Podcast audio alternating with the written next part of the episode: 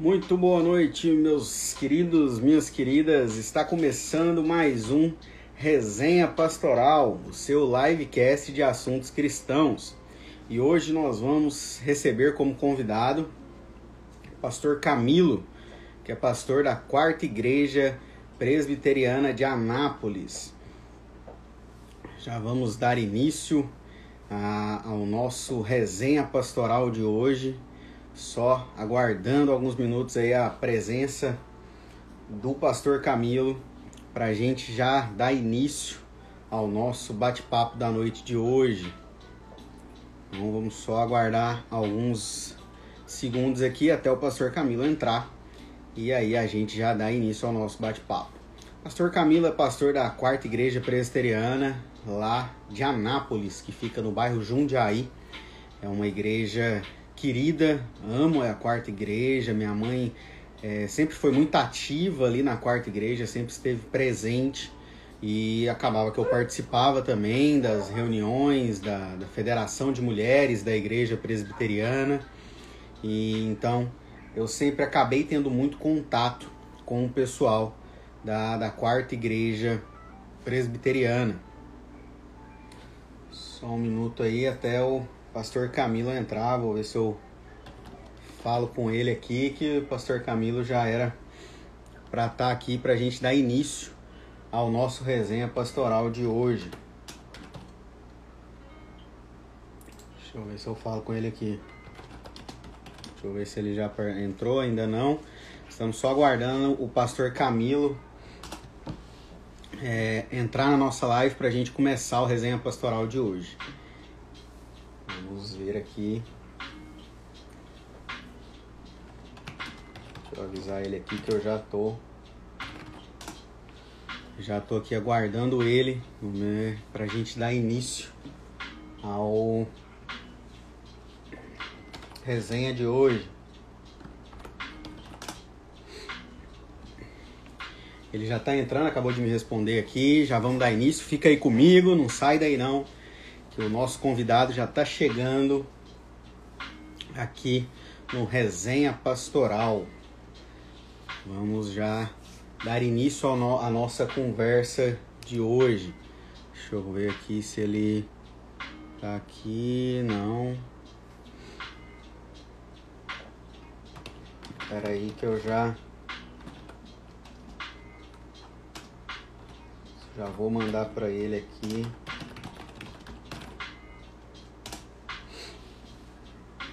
Ele está no meu, no meu outro, na minha outra página, por isso que ele ainda não, não apareceu aqui ainda. Ele falou que está tentando e não achou ainda. Mas, como eu falei, pastor Camilo é um pastor muito querido meu, da minha família. Conheço ele há muitos anos, há muitos anos que ele pastoreia a quarta igreja presbiteriana em Anápolis.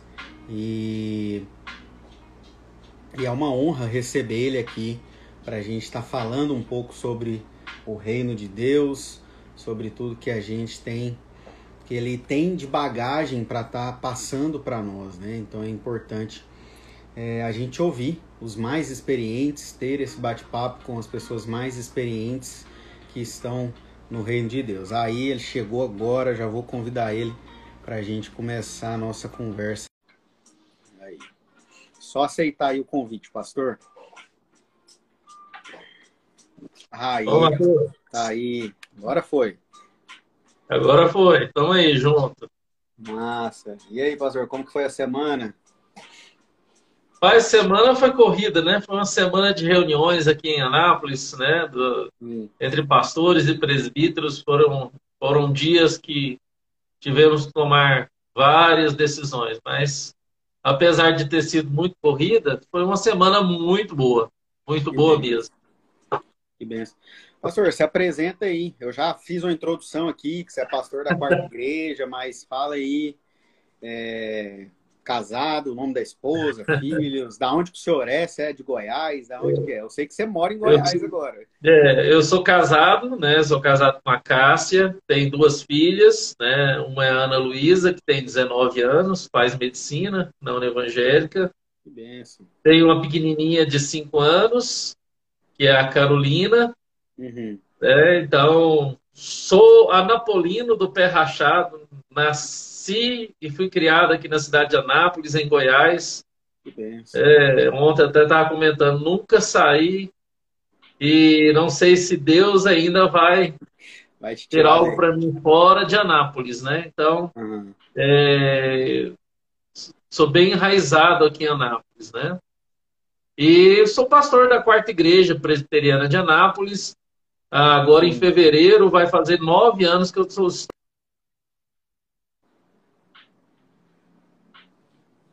a internet caiu.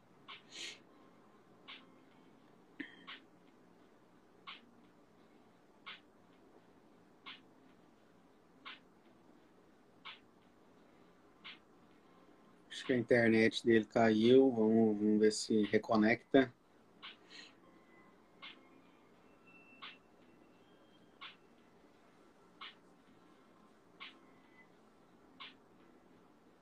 A internet dele caiu.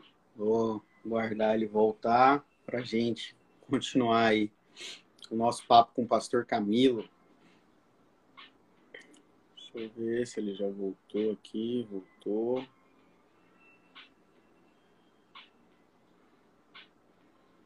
Na internet? É, deu uma... caiu a internet.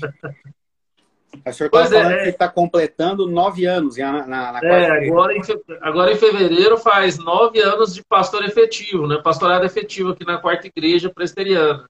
É de Anápolis, né? Para quem não sabe, o, o, pastorado efetivo é o pastor titular, né? Aquele que Isso. assina e, e, é responsável juridicamente pela, pela igreja, né? Então, e ele também assume a função de presidente do conselho, né?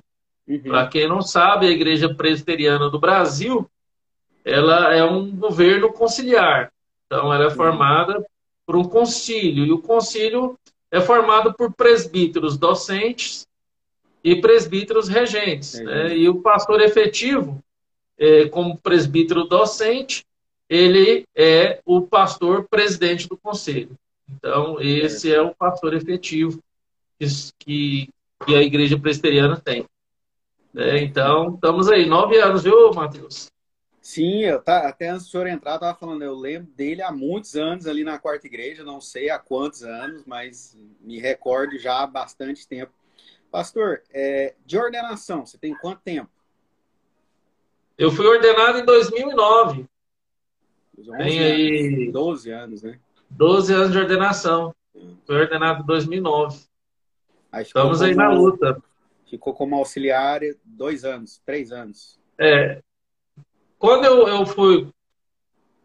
Vai ser uma das perguntas suas, né? Mas assim, deixa eu. Para não, pra não pega, atropelar a pergunta, né? Uhum. É, eu, eu, eu fiquei como auxiliar é, em, em 2008 é, até 2013. Eu fui auxiliar do, do, do, reverendo Fábio na igreja presbiteriana do setor sul. Sim. Então, eu, eu, saí daqui é, como seminarista, eu, eu era seminarista na. Eu fui seminarista na Pioneira de uhum. 2000 a 2006. Uhum. É, por que seis anos de seminarista na Pioneira? Porque minha esposa teve câncer né? Em 2004, eu tranquei a matrícula para acompanhar uhum. o transplante de medula óssea que ela fez no Araújo Jorge, que é o Hospital do Câncer, né? Uhum. aqui de Goiás, em Goiânia.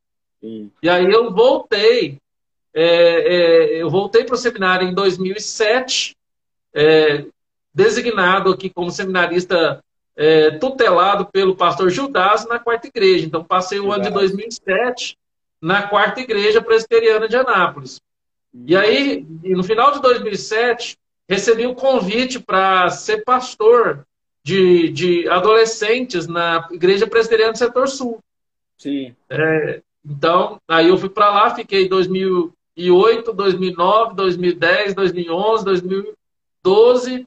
Fevereiro de 2013, eu assumi a quarta igreja como pastor efetivo, designado pelo PANA, né, pelo presbitério de Anápolis. Presbitério de Anápolis. Bacana. E como que foi a conversão? Conta aí. Rapaz, minha história de conversão é, é, é longa. Fita. É, vou contar para você. Eu sempre tive uma uma queda pelo, pelo mundo evangélico, né? Eu, assim, quando era minha família é muito católica, né? Hum. Meus pais, meus avós, eu, eu tenho tenho tios, né? É, que eu falo que é, na verdade é, é, é, tio dos meus primos, mas é, que é padre, que tem tia que é freira. Então, assim, minha família é muito católica. Mas eu tinha uma vizinha que era muito crente. Uhum. E aí, assim, minha família nessa época odiava crente, mas quando alguém adoecia, quem que ia lá chamava, orar, né? É, chamava a vizinha para orar. É, eu tinha muita infecção de garganta e eu, hum. eu, eu, eu, vivia internado, né? Eu cheguei a ter uma infecção generalizada, eu tomei bezetacil dos 5 anos de idade até os 15 anos de idade. 21 e 21 dias eu tomava Nossa. uma bezetacil. Meu Deus. Então, eu tive assim o acompanhamento dessa vizinha que sempre nas minhas crises, né, é, que fala de reumáticas, né, por causa da, da garganta infeccionada e virou um uhum. reumatismo no sangue. Essa vizinha lá sempre ia orar, sempre ia orar. Então ela me levava como criança para a escola bíblica dominical quando tinha algum evento. Cheguei na minha na minha infância a ir numa EBF da Igreja Presbiteriana Pioneira. Uhum. É, levado também para uma vizinha. Mas, assim, a, a, a minha conversão, ela acho que ela se deu um pouco, de pouco a pouco, né? Porque quando eu cheguei na, no ensino médio, eu fiz amizade com, com uma pessoa chamada Rodrigo, e aí ele me levou a, luz para os povos, né? Conheci a igreja Luz para os Povos na época. Ele era jovem, jovem frequentei grupo de jovens lá. Mas eu lembro que o que mudou mesmo a, a chavinha, o que, que, de fato mexeu com, com o meu coração, foi num dia, no culto à noite, eu era jovem, fui numa Assembleia de Deus ali nas Nações Unidas, na Avenida Pedro Ludovico, um uhum. culto à noite e um pastor pregando. Né? Aquela mensagem falou muito ao meu coração. Isso eu tinha, tinha 12 anos de idade. Né? Então, assim, aí, aí eu, ele fez apelo, eu fui à frente, e aí foi onde que tudo foi acontecendo, né? E aí eu fui, aí depois eu fui conhecer a Luz para os Povos, através desse amigo meu. Mas depois eu voltei para a Assembleia e fiquei firme lá até me casar.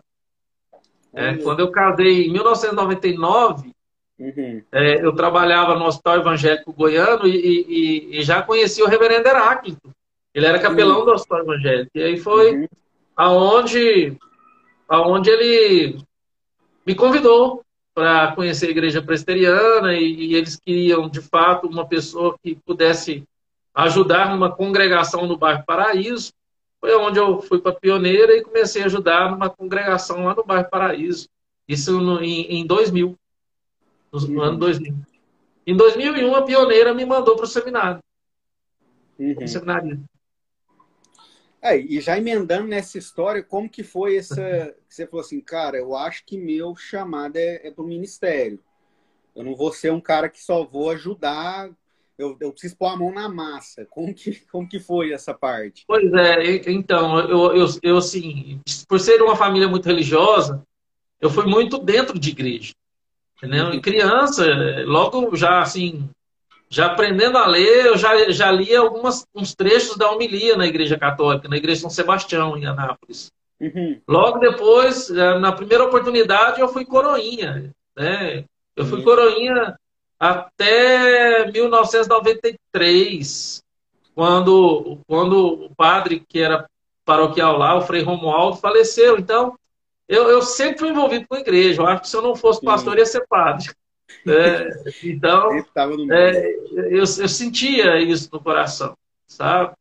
E, então, assim, mas a, a, a, vocação pastoral veio depois da conversão, fortemente no meu coração, quando eu adoeci. Eu passei um ano, dois anos lutando com uma, uma doença muito severa, que eu urinava sangue sem parar e nossa. Eu não treino louco, não descobria, fui para Goiânia, morei em Goiânia tratando. E numa situação muito delicada, chegou numa situação que ah, tudo estava indicando um tumor nos rins. Né? Então, É, aí eu lembro, eu lembro assim, claramente foi algo assim, foi algo muito místico, né? Foi algo muito pentecostal que aconteceu e, e assim, vou, eu já falei isso no presbitério, quando me perguntaram, sabe? No presbitério, então, assim, na igreja presbiteriana, você contar uma, uma situação é. dessa. Eu sei que a minha família estava desesperada em Goiânia, depois de uma notícia dessa. Chegou uma tia minha de Anápolis, falou, olha, vamos, vamos, bota o, o, o, o, o Orlic no carro, é, nós precisamos ir numa pessoa que faz uma oração lá em Anápolis, é uma pessoa muito usada. É, antes de tomar qualquer decisão aí sobre tratamento, vamos lá. Uhum. Eu lembro que eu entrei nesse carro, era do namorado da minha tia, com ela, minha mãe foi atrás comigo, meu pai junto.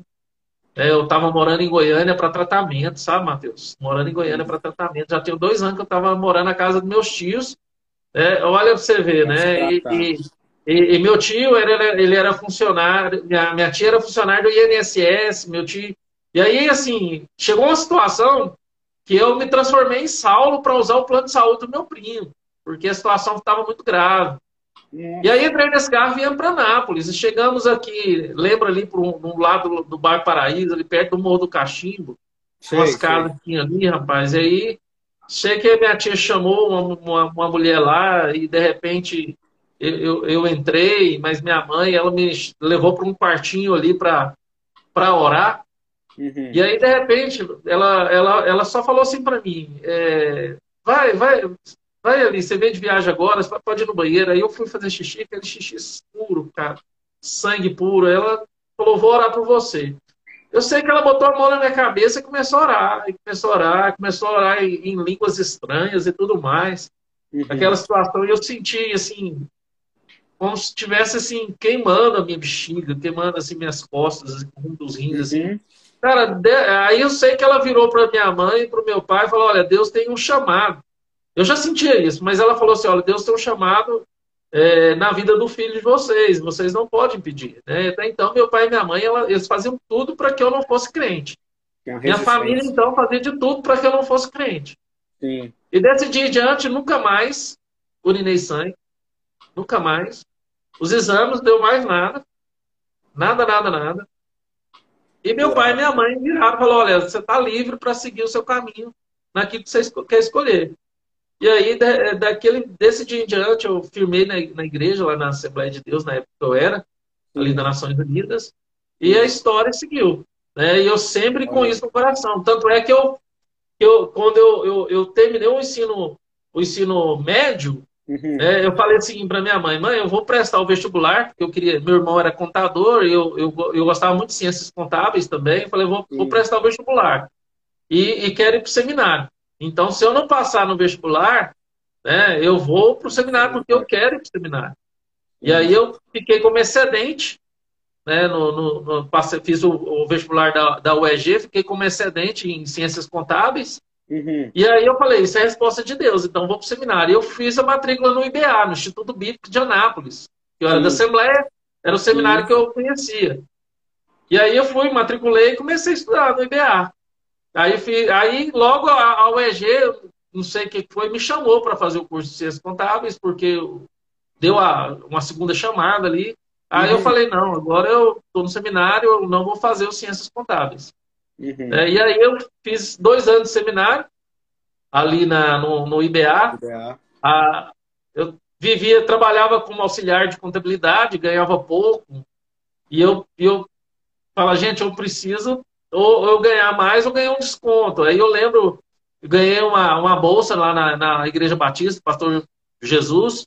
Uhum. Aí eu saí do IBA, aí eu fiz mais dois anos lá, lá no, lá no CTCBAN uhum. do Batista. Sim. Aí, quando eu fui para a presbiteriana, a presbiteriana me encaminhou para o CTCEB, o Cristão Evangélico.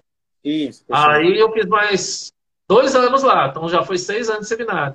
Tô, é, dois no, na Assembleia, dois no, no, Batista e dois uhum. no, no, no CTCEB. Não, um no CTCEB, desculpa. Um no CTCEB. Certo porque eu estava na presbiteriana, e aí mudou, a, a, a lei na, na presbiteriana mudou, e que para ser Tem pastor ser... presbiteriano não podia fazer o seminário, outro seminário a não ser o presbiteriano. Sim, aí eu fui para Goiânia, fiz o vestibular, que sempre tinha que fazer a prova de vestibular para entrar no seminário sim, presbiteriano, passei e comecei o seminário presbiteriano. Uhum. Comecei é, em 2002, porque em 2001 fiz o CTCL, né? Ah, aí em 2002 comecei o seminário presbiteriano. É, em Goiânia, né? Então, sim, sim. Foi, foi, Deus foi confirmando essa vocação e esse chamado pastoral a, gradativamente. E, e foi, uma, foi algo assim muito, muito forte no meu coração. E isso era desde criança, né? Eu, eu achava que eu ia ser, eu iria ser padre, né? Uhum. Tanto é que eu fui coroinha há muito tempo, né? E quando eu, eu, eu é, é, Cristo me encontrou, né? Uhum. Aí eu, eu, pude entender claramente a, o que Deus tinha, o que Deus queria. Nossa. E foi bênção de Deus. É, então, se for somar tudo aí, vai dar uns 10 a 12 anos aí de seminário. É, foi, foi, foi assim, dois Assembleia, dois do Batista, um do CTCEB, né? Uns cinco Sim. anos. Aí eu fiz mais quatro né, em, em Goiânia, no Presbiteriano. Depois eu fiz a convalidação no Mackenzie, foi mais um ano. Depois eu fiz o mestrado lá no Andrew Jumper, né, mais dois anos. Na é, época o mestrado é era, não, é, era uma parceria entre o seminário, eu não cheguei nem a terminar, tem que, eu tenho que fazer, terminar. E agora parece que agora, por essa parceria do, do, do, do, do seminário, o SPBC, com, com o Andrew Jumper não tem mais, eu que, tenho que ver como é que vai ficar essa situação. Quebrou? Que é, até, tinha. Que até dois anos atrás ainda estava, né? Que acho que foi a última tinha vez. essa parceria do Andrew é. Jumper com o SPBC, não tem mais. Ah, não sabia que tinha acabado. Que eu, tá, eu, não, até eu ia falar, a minha meta é ir pro Andeu Jumper também. É benção de Deus. para ir para lá. É benção de Deus. Mas é muito bom, né? Under Jumper. É Aí, assim, é, a gente nunca para de estudar, né? É, a gente nunca para de é ler, a gente nunca para de aprender. Então, é, para mim foi muito bom. A, o tempo que eu, que eu passei no, no, seminário de Assembleia, o tempo que eu passei lá no seminário Batista, lá do Pastor Jesus, uhum. CTC Ban, uhum. e o tempo que eu passei no CTCEB, e o tempo que eu passei no SPDC.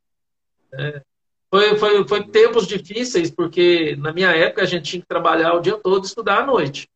Uhum. Então, eu saía do escritório de contabilidade, ou saía da, da, do, do hospital evangélico, eu trabalhei no, vendendo plano de saúde, né?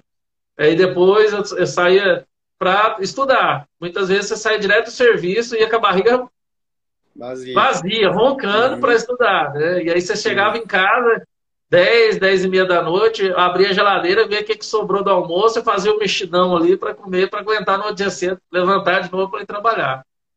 Ah, aí quando eu fui para o seminário presbiteriano foi diferente. Sim. Porque a igreja presbiteriana, ela, ela, ela te dá um, uma tranquilidade financeira para você estudar. Sim. Então a igreja pioneira pagava meu salário, a parte do seminário, o presbitério parte do seminário, e aí eu uhum. pude dedicar com mais tranquilidade ao seminário depois que eu fui para a presbiteriana, porque Sim. eles te dão esse apoio para você dedicar ao estudo, né? É. é, isso é muito bom, muito importante. E, pastor, como que foi aí os desafios do começo, né? Tipo assim, agora, agora sou pastor, e agora? O que, que você acha que, que para você foi mais difícil nesse no início de ministério? Eu assim, para mim não foi, eu, assim, não foi tão difícil porque eu já pastoreava uma congregação. Quando eu fui ser seminarista da Pioneira, eu, eu fui pastorear uma congregação no bairro Paraíso, na Avenida Cachoeira Dourada, ali perto de Feirão. Sei, sei. E aí ali fui agregando experiências, fui tendo experiências e aprendendo como pastorear. E, na verdade, eu, tudo que eu praticamente eu faço hoje como pastor, eu fiz como pastor auxiliar ou como pastor da quarta igreja no início, quando eu cheguei, eu fazia lá. Eu aconselhava casal, eu, eu fazia visita a idosos, eu fazia impacto evangelístico, eu, eu elaborava retiros, acampamentos, eu pregava nos domingos, a escola dominical. Então, é, eu, fui, eu fui tendo. A, as dificuldades foi quando eu era seminarista, quando eu tomava conta dessa congregação. Acompanhado por um evangelista que me ajudou bastante, que era o, era o seu Elvésio, um, um evangelista de muita experiência, que, que me acompanhou muito, muito, muito mesmo. É, quando eu permaneci lá na congregação do, do bairro Paraíso, o seu Verso me ajudou bastante com as experiências dele. Então foi algo que a, a, acrescentou. E quando eu fui passei pastor auxiliar, eu aprendi muito. Eu aprendi muito no pastoral auxiliar. Quando eu assumi o pastorado, pastorado efetivo, embora alguns desafios né, que eu enfrentei, é, desafios de, de, contexto, quando eu assumi a quarta igreja, né, tudo aquilo que eu vivi, tudo aquilo que eu passei, me, me deu, me deu é, experiência para pastorear a quarta igreja. Né? Então, uhum.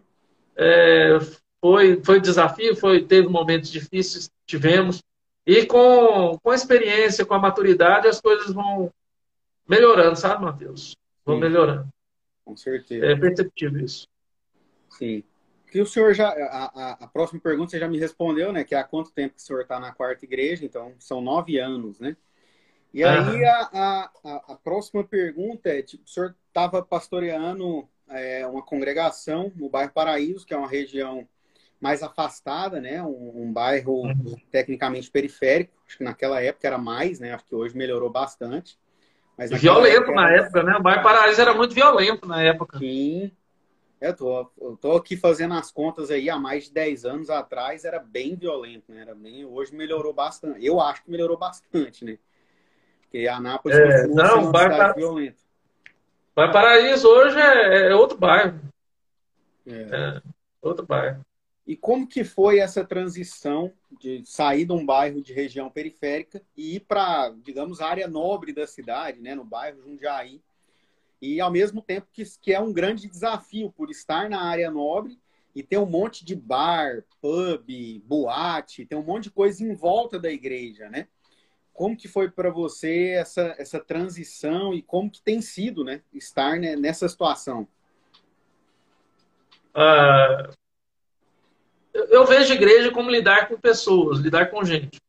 Né? Sim. Embora o bairro Jundiaí ele tenha muitos restaurantes, muitos bares, é, muitos é, é, tem, tem boates aqui perto, tem muita coisa. É, a igreja é uma igreja familiar. Sim. Uma igreja muito familiar. É, são famílias que, que, frequentam a igreja e, e, e, e, se torna um ambiente muito acolhedor. Então, assim, quando se, se, se, se entra alguém visitando, vê que claramente a quarta igreja, aqui onde eu sou pastor, é uma igreja muito acolhedora, muito familiar. Então a pessoa se sente acolhida. Uhum. É, esse é o importante, sabe, Matheus? Embora a gente a, a, ainda é, o Jundiaí é ainda um bairro residencial, a, pelo menos na parte que eu estou, né? Porque agora tem duas Sim. igrejas presbiterianas no Jundiaí. Sim, a, a igreja onde o reverendo Neusmani ele, ele pastoreia já fica entre esses bares.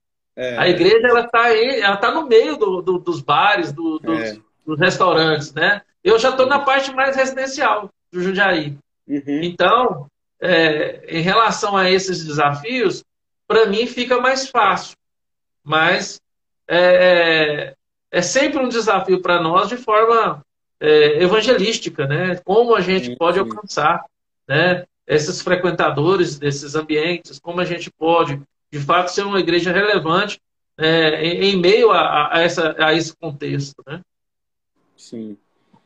E quais são aí as estratégias, né, que o conselho, né, com o senhor sendo presidente do conselho da quarta, quais as estratégias que a igreja tem usado aí para alcançar essas famílias que estão em volta, né, da, da igreja? Uhum. Mateus, é, é a, a, quarta igreja, é, desde quando eu cheguei aqui, o que eu, que eu tenho pregado, tentado pregar para a igreja, é de fato a vivência da palavra de Deus, né? A, a melhor estratégia é aquilo que o Senhor Jesus disse lá em Mateus capítulo 28, e e, e fazer discípulos, né? Sim. Pregando o evangelho. Então, a, a, se a gente conseguir, de fato, fazer discípulos, se a gente conseguir viver o evangelho, a, essa, é, essa é a estratégia que Deus nos deu. Sim.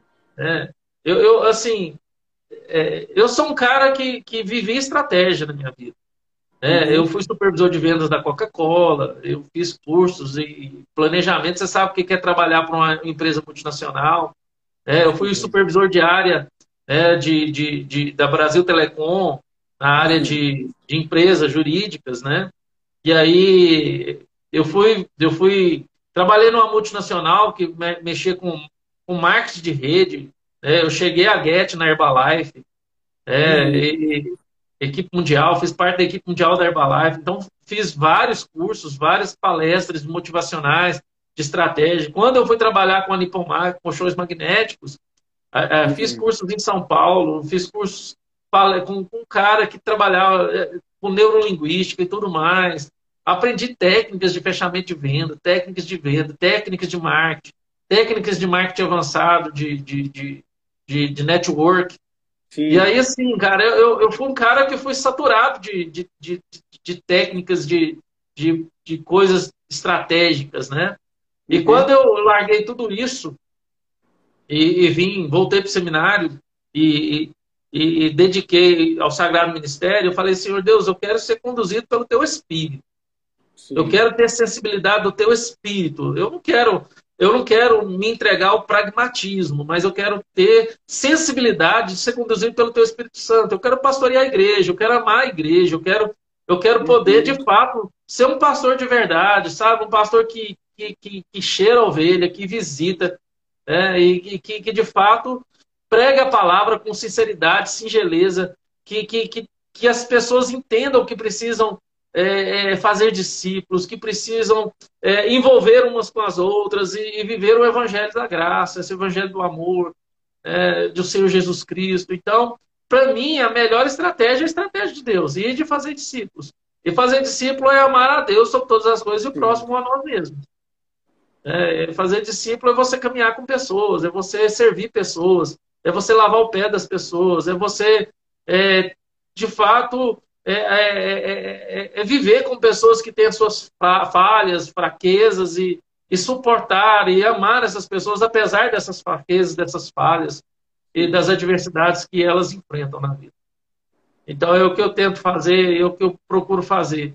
Essa é, Agora é lógico que, que, que, isso não te exime de certas coisas que você precisa ter, né? na, na parte administrativa, gerenciamento de conflitos, né? Uhum. A gente precisa usar algumas coisas, mas é, é, o meu, meu primordial é, é, é, buscar o Espírito Santo, ter essa sensibilidade do Espírito Santo no pastoreio e na, na condução da igreja. É, isso é. é eu, eu acredito que é, é muito simples e acaba que a gente complica um pouco no, no decorrer da caminhada, né? A gente quer, uhum. ah, vamos usar, uma, vamos usar de uma forma, vamos usar de outra, Sendo que o, o, evangelho em si é simples, né? Como você falou, a estratégia principal é essa: ir de fazer discípulos.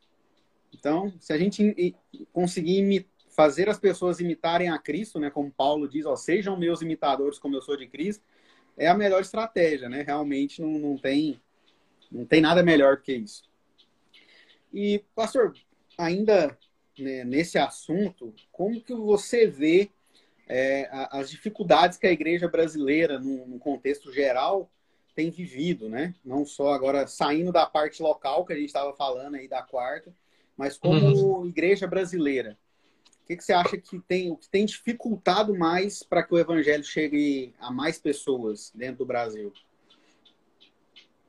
Mateus, o que eu vejo que a dificuldade que as igrejas andam tendo é porque é, é a sua preocupação com a quantidade de adeptos. Porque eu vejo que muitos líderes estão preocupados com, com a quantidade, com o número.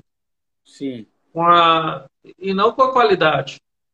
Uhum. É, então, assim, enquanto a, a, a igreja, o evangelicalismo brasileiro estiver preocupado com quantidade, a, nós não vamos alcançar aquilo que deveríamos alcançar.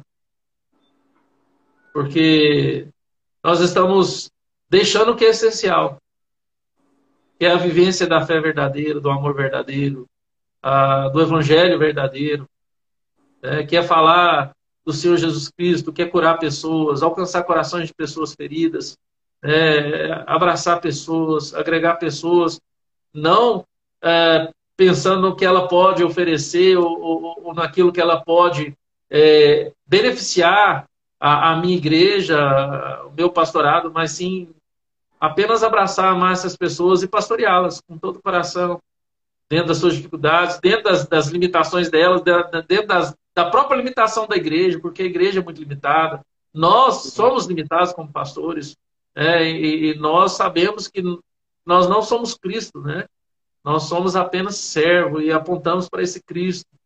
É, uhum. Então, é exatamente isso, Mateus. Eu vejo que a grande dificuldade é, é, é enquanto a igreja Enquanto o evangelicalismo brasileiro estiver olhando para a quantidade, de fato, nós vamos ter várias dificuldades. Várias dificuldades. Mas isso é verdade, porque as igrejas, é, ela, não a maioria, né, mas boa parte né, da, da igreja, ela tem muito preocupado em encher a casa. E hum. só que é, esse encher a casa enche sem fundamentos, né? Então é, é mais vantajoso ter poucas pessoas com uma qualidade de ensino na palavra, uma qualidade de, de fé, porque essas pessoas que estão preocupadas com números, elas não vão, é, elas, para elas o, o, membro da igreja é só um número, né? Então a rede social ela ainda piorou um pouco isso, porque as pessoas estão preocupadas em quantos seguidores ela tem, será que a página da minha igreja tem quantos mil seguidores? Sendo que se a gente tivesse preocupado, ó, a minha preocupação é que você seja um crente saudável, que você cresça na presença de Deus de forma saudável. E isso faz o quê? Que quando a crise vier a essa pessoa, ela está baseada na palavra, ela está baseada é, na fé em Cristo. E ela não vai. Porque o que acontece com essas pessoas que estão preocupadas com números? Elas não dão fundamentos, né? elas não dão ensino. E aí, quando vem a crise, ah, Deus está em pecado, ou Deus me abandonou, e aí a, abandona a fé também, né? Então é, é um problema isso, e realmente eu concordo plenamente com o senhor. Realmente a gente tá. precisa cuidar mais, né? Dar esse amor, ter esse cuidado, como o senhor está falando aí, que realmente é algo que, que a igreja vive, a igreja precisa viver isso, né? Toda igreja deveria viver isso. Pastor, é, voltando um pouco para a quarta, né? E a sua, uhum. a sua administração ali como presidente do, do conselho, é, recentemente a gente conversando aí no, no, nos bastidores, você me falou que a, uma das metas da igreja é estar tá investindo 50% da, da arrecadação da igreja em missões. Isso. E como que foi assim, falando, a gente precisa disso, a gente precisa olhar para isso também. Eu sei que a demanda da igreja é gigantesca, né? A gente precisa, é, eu como de origem presbiteriana, eu sei que a, a, a aquela assembleia ali, né, para até chegar na assembleia, tem muitas coisas que são planejadas, né? Então essa semana mesmo foi uma a semana da, do PANA, de, de reuniões, de planejamentos, né, e tudo mais. Como como foi colocar essa meta? Não, a nossa meta, o nosso objetivo é metade da arrecadação ser destinada às missões. Que é o propósito da igreja, o propósito da igreja é alcançar pessoas. Seja, seja através das missões urbanas, como o pastor Racem tem feito aqui em Anápolis, lá no Vale das Laranjeiras, uhum. seja da, através de duas missionárias que nós temos aqui, que é a Fadma e a Linda, lá com os quilombolas, no Paraná, no Tocantins. É, nós precisamos alcançar pessoas que, que, que, que não estão, estão sendo alcançadas. Nós precisamos, como igreja, ser um agente facilitador para alcançar essas pessoas. Verdade. E assim, a proposta que eu trouxe para o conselho da igreja, ah, na nossa penúltima reunião, é que a gente possa, na, na, na, no orçamento da igreja, gradativamente aumentar a nossa, a, a nossa porcentagem para missões. Para que, que, de fato, metade, chega no momento, como muitas igrejas já, já, já estão fazendo, metade do orçamento da igreja fique, de fato, voltada para missões. Porque aí, assim, a igreja está sendo esse agente facilitador do evangelho. Porque a gente vê as dificuldades de muitos irmãos que são missionários, que são pastores, que estão no campo tentando fazer alguma coisa, mas é muito difícil. Sim. É muito complicado. Né? E muitos têm família, precisava ter pelo menos uma paz no coração em relação às dívidas, às contas, para trabalhar tranquilamente no campo. É, eu sei como é isso. É, eu, eu, eu, fui, eu fui seminarista tomando, tomando conta de congregação. É, eu tinha uma filha pequena, né, de dois meses, esposa com câncer, né? precisando de tratar. Uhum. E aí a gente sabe o quanto precisa de um apoio financeiro. E graças a Deus, né, por um bom tempo eu tive o apoio financeiro da Igreja Pioneira, dos irmãos que, que me sustentaram nesse momento, com ofertas, com, com, com, com, com muita ajuda para aguentar o bar que eu sofri. É, mas quantos, quantos missionários estão no campo aí sofrendo? Uhum. Quantos missionários estão sofrendo? Quantos missionários? É, eu falo, assim, a gente talvez fala, não, aqueles que estão ligados a, a grande, grandes agências de missões estão mais amparados. Mas aqueles que, que não estão ligados a grandes agências de missões, missionários. Né? Quantos aqueles que, que estão né, no, no, campo aí precisando de um apoio? Uhum. Né? Então, eu vejo que o papel da igreja é fundamental. Aqui nós agregamos pessoas, né? E essas pessoas são comprometidas com, com, as, suas, com as suas contribuições. Né? Só que a igreja ela não pode estar olhando só para ela. A igreja não precisa olhar, né? porque a igreja é chamada para fora. Isso é a, é, é a, própria palavra eclesia nos leva a isso. Né? Quando eu coloquei no, no, nas mídias sociais, né? não botei quarta igreja presbiteriana, mas coloquei eclesia napolina, foi pensando nisso. Né? E nas mídias sociais você está lá, mas a, a registrado está como Eclesia Napolina. É uma igreja de Legal. fato chamada para fora em Anápolis. É, uhum. estamos em Anápolis, é uma igreja chamada para fora. E a gente quer, de fato, é, ser um, um, apoio né, missionário, financeiro para vários missionários, que na verdade não tem uma grande agência missionária por trás. Amém. É, realmente é, é, prazeroso, né, como, como é, pastor missionário, né, como já vivi na missão integralmente e sempre tive essa preocupação né, na, na, minha cabeça de como é que vai ser esse mês, como é que vai ser daqui quanto tempo, eu não sei como vai ser. Olhar para a dispensa, ver as coisas acabando, olhar para o carro, não pode estragar, porque se estragar não tem dinheiro para consertar. bem assim, né?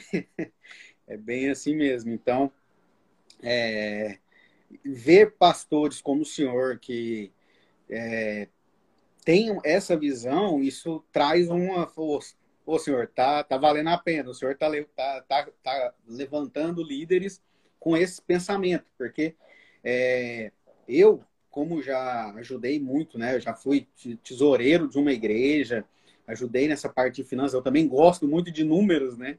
A Bárbara, mesmo minha esposa, deu o começo do mês, eu vou abrir minha planilha no Excel e falar, vamos ver o que, que vamos pagar primeiro, vamos organizar. Então, eu sempre fui, eu, até os centavos, eu, o senhor falando aí que já penso, quase fez ciências contábeis, eu fiquei ali pensando, eu também gosto de números, sempre estou nesse controle.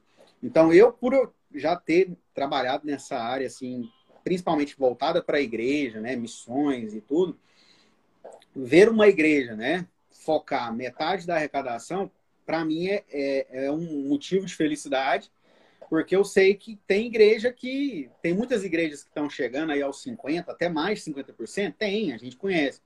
Mas não são tantas. A maioria, se, se conseguir arrecadar de 10% a 20% para É um grande desafio. É um, é grande desafio. desafio. É um grande desafio. E o que, que o senhor, assim, é, nesse planejamento que vocês estão fazendo, o que, que precisa mudar na igreja para ter é, chegar a esse objetivo? Tipo, como eu sei que tem, tem irmãos aqui que estão nos ouvindo e tem outros pastores também que estão que, não, às vezes não está agora, mas vai assistir depois, né? É, eu vejo que é quebrar paradigmas. Sim. São vários paradigmas que precisam ser quebrados, viu, Matheus? Eu vejo que que é exercitar a fé. Sim. Porque viver para Cristo é viver por fé. Uhum. É viver por fé. É lógico, com o pé no chão. Claro. Porque a fé não é dar um tiro no escuro.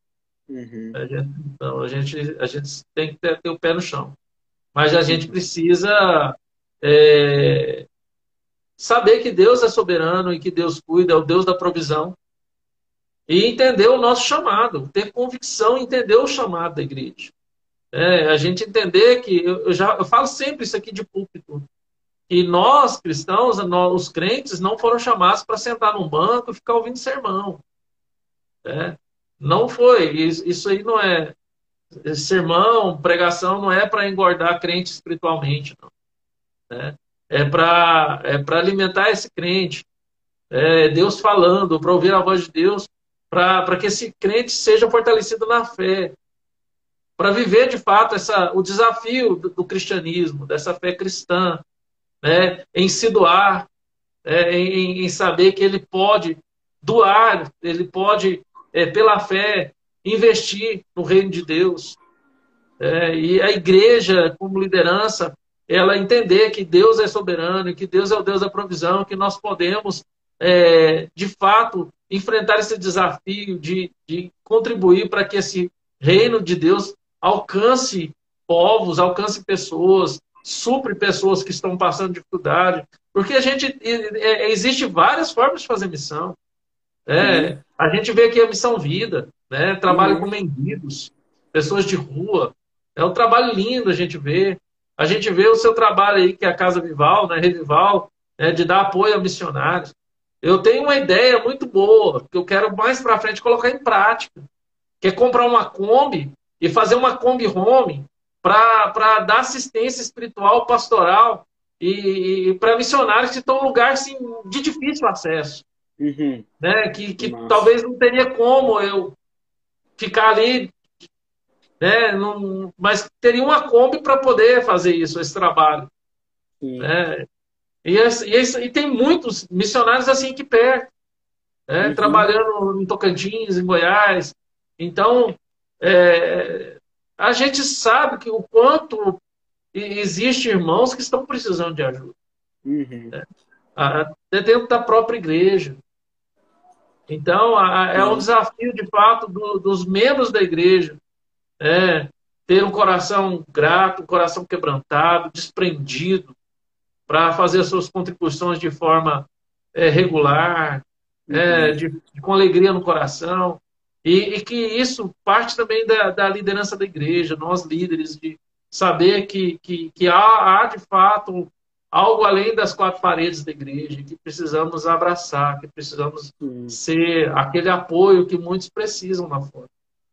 É, e assim a igreja vai avançando, porque esse é de fato a olhar, é o olhar para uma igreja universal, é uma igreja maior, a igreja invisível, a igreja militante que está aí sofrendo.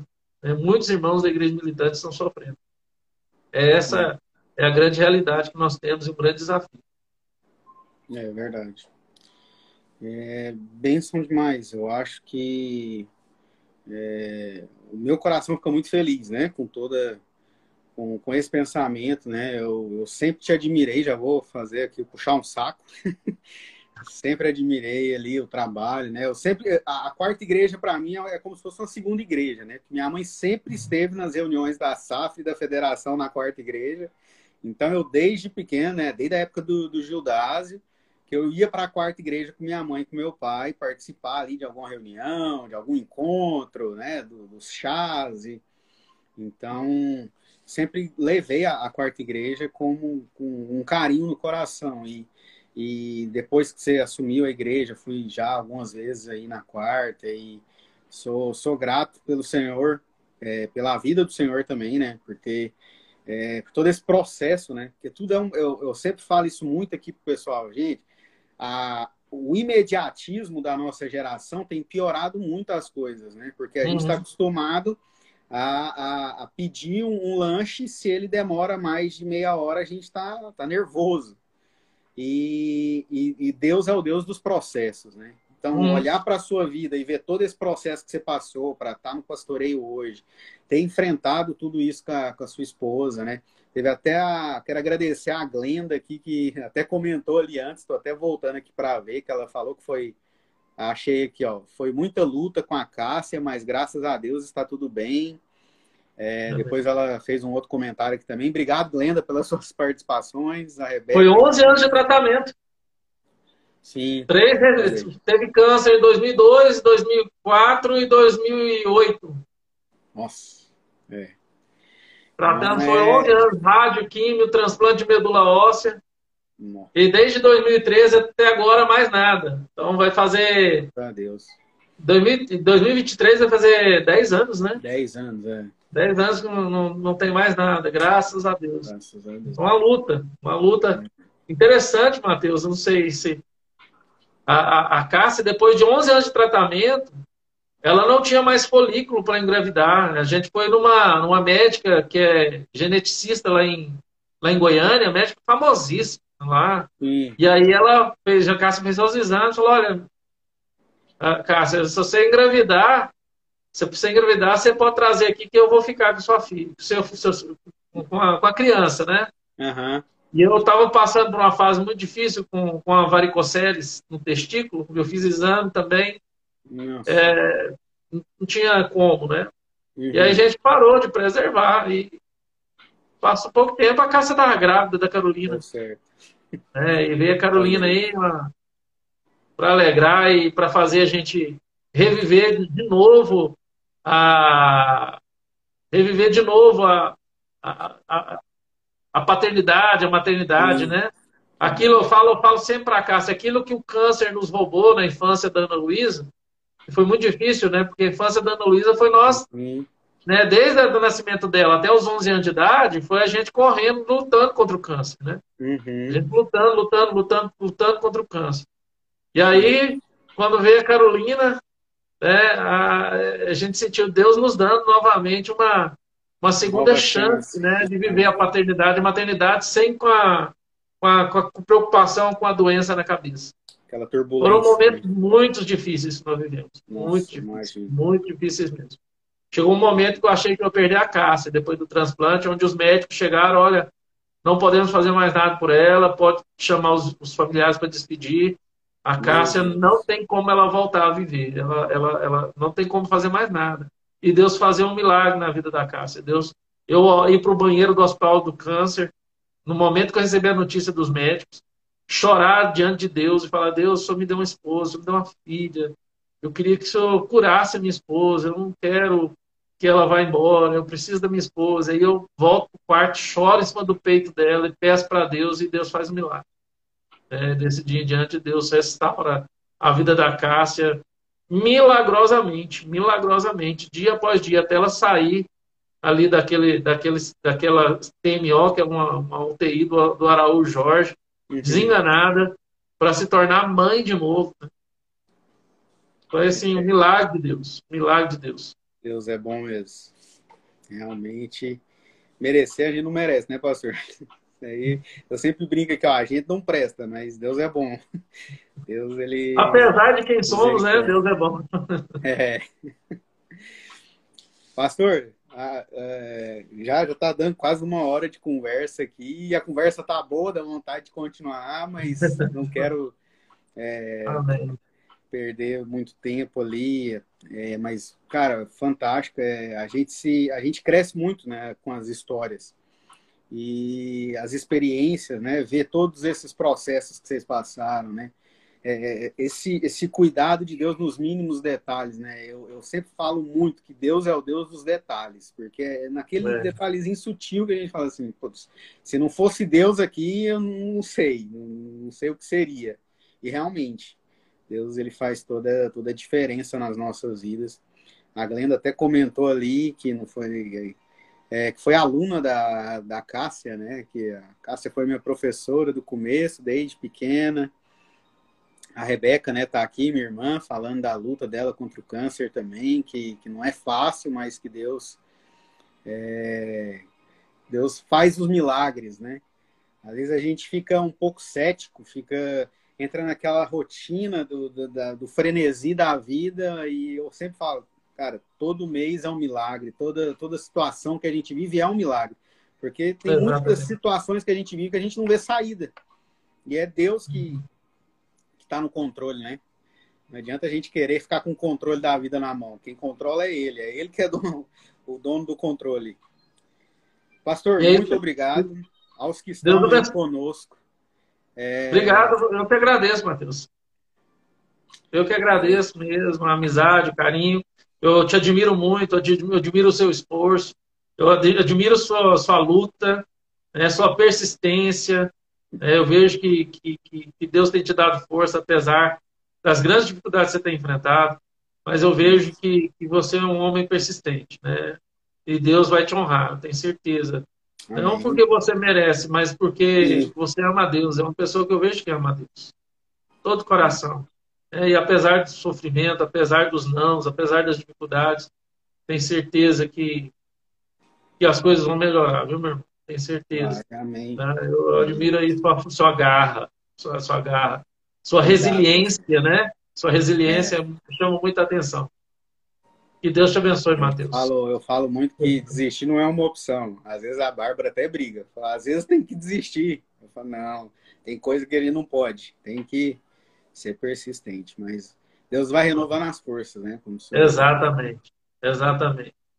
Então, quem está aí com a gente até agora, ficou com a gente aí nessas quase uma hora de conversa. Se não segue o Pastor Camilo, segue a página dele aí. Se não me segue, segue a minha página também, que está sempre por dentro aí de tudo que tem acontecido, tanto aqui em Criciúma como aí na, em Anápolis.